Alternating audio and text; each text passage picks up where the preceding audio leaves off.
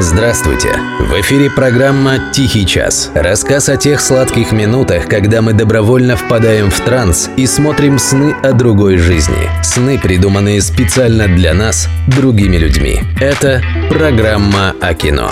«Тихий час». Автор и ведущий Денис Иконников. Партнер программы «Тихий час» – первый за Уралом ресторан итальянского мороженого «Кремерия Арома». «Безумный Макс». Режиссер Джордж Миллер. Австралия, США, 1979-2015 годы. Ныне австралийский режиссер Джордж Миллер – всеми признанный классик и гуру кино в жанре экшен. При этом за всю свою 40-летнюю карьеру он снял всего лишь один экшен-фильм. Правда, целых четыре раза. Трижды к названию этого боевика добавлялись разные подзаголовки, но основа всегда оставалась прежней – Mad Max. По-нашему – «Безумный Макс». Наручники и цепь из особо прочной стали. У тебя есть 10 минут до того, как все это взорвется. Если повезет, успеешь себе отпилить ногу за 5 минут и сбежать. Что, безумный что ли? Ты что, дурак, да? Первый фильм серии вышел в 1979 году. Он задал основные правила игры для всей франшизы. Мир недалекого будущего, пораженный топливным кризисом, все больше сваливается в анархию и беспредел. Дорогами правят банды вооруженных отморозков на байках, которым противостоят полицейские особого силового патруля. Один из них – офицер Макс Рокотанский в исполнении 21-летнего Мела Гибсона. Пока еще не безумный. У него есть друзья, жена и новорожденный сын. Пока. Начинающий режиссер Джордж Миллер снял фильм за копейки – 300 тысяч австралийских долларов. Из них 15 тысяч составил гонорар начинающего актера Гибсона. Через три года фильм собрал по миру 100 миллионов долларов. Американских. Я помню. Помню время хаоса. Разрушенные мечты и эти пустыни. Но лучше всего я помню воина дороги. Человека, которого мы звали Макс. Вторая часть серии с подзаголовком «Воин дороги» вышла в 1981 Этот фильм стал лучшей частью классической трилогии о Максе. Именно с него был срисован громкий перезапуск серии в 2015 году. Во втором Максе мир пережил глобальную ядерную войну, превратившись в сплошную выжженную пустыню. Рецепт был по-прежнему прост. Минимум разговоров, максимум действия. Экшена. При на порядок увеличившемся бюджете все это выглядело великолепно. А главное, достоверно психологически.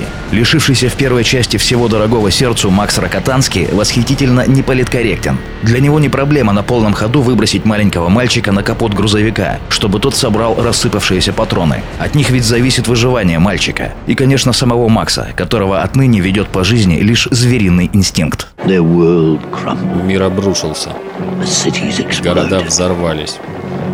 Водоворот безумия. Панический страх. Третья часть «Безумный Макс под громовым куполом» увидела свет в 1985 году. Снова ощутимо вырос бюджет. На главную женскую роль пригласили поп-звезду Тину Тернер. Сборы тоже не подкачали. А вот сам фильм. Многие зрители посчитали его худшей частью серии.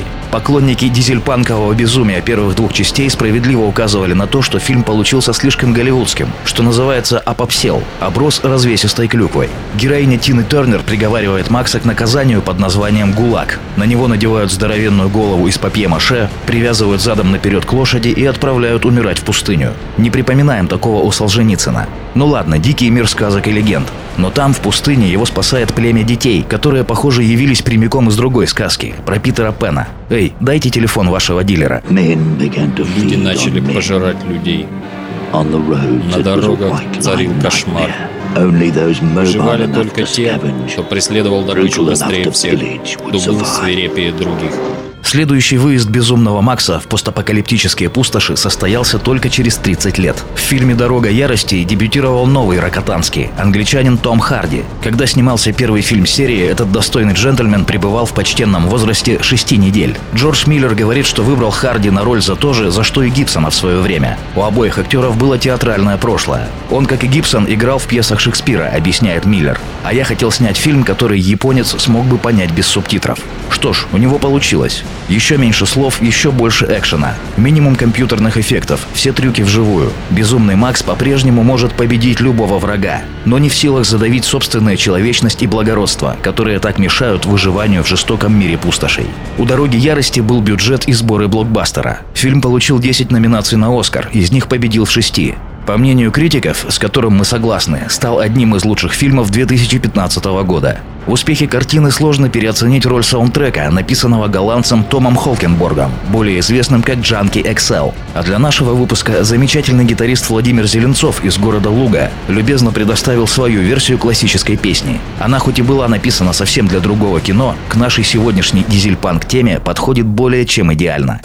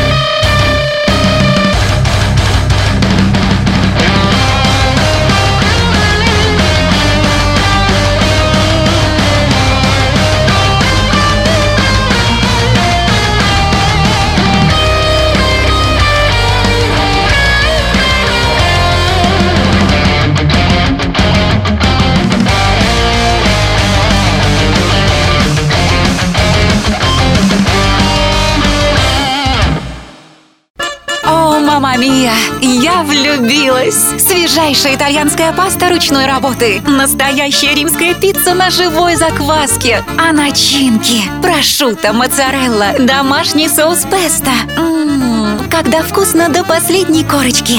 А по будням на ланче действует скидка 20%. Подробности в Кремерия Арома на Мира 81. Кремерия Арома. Италия еще никогда не была так близко.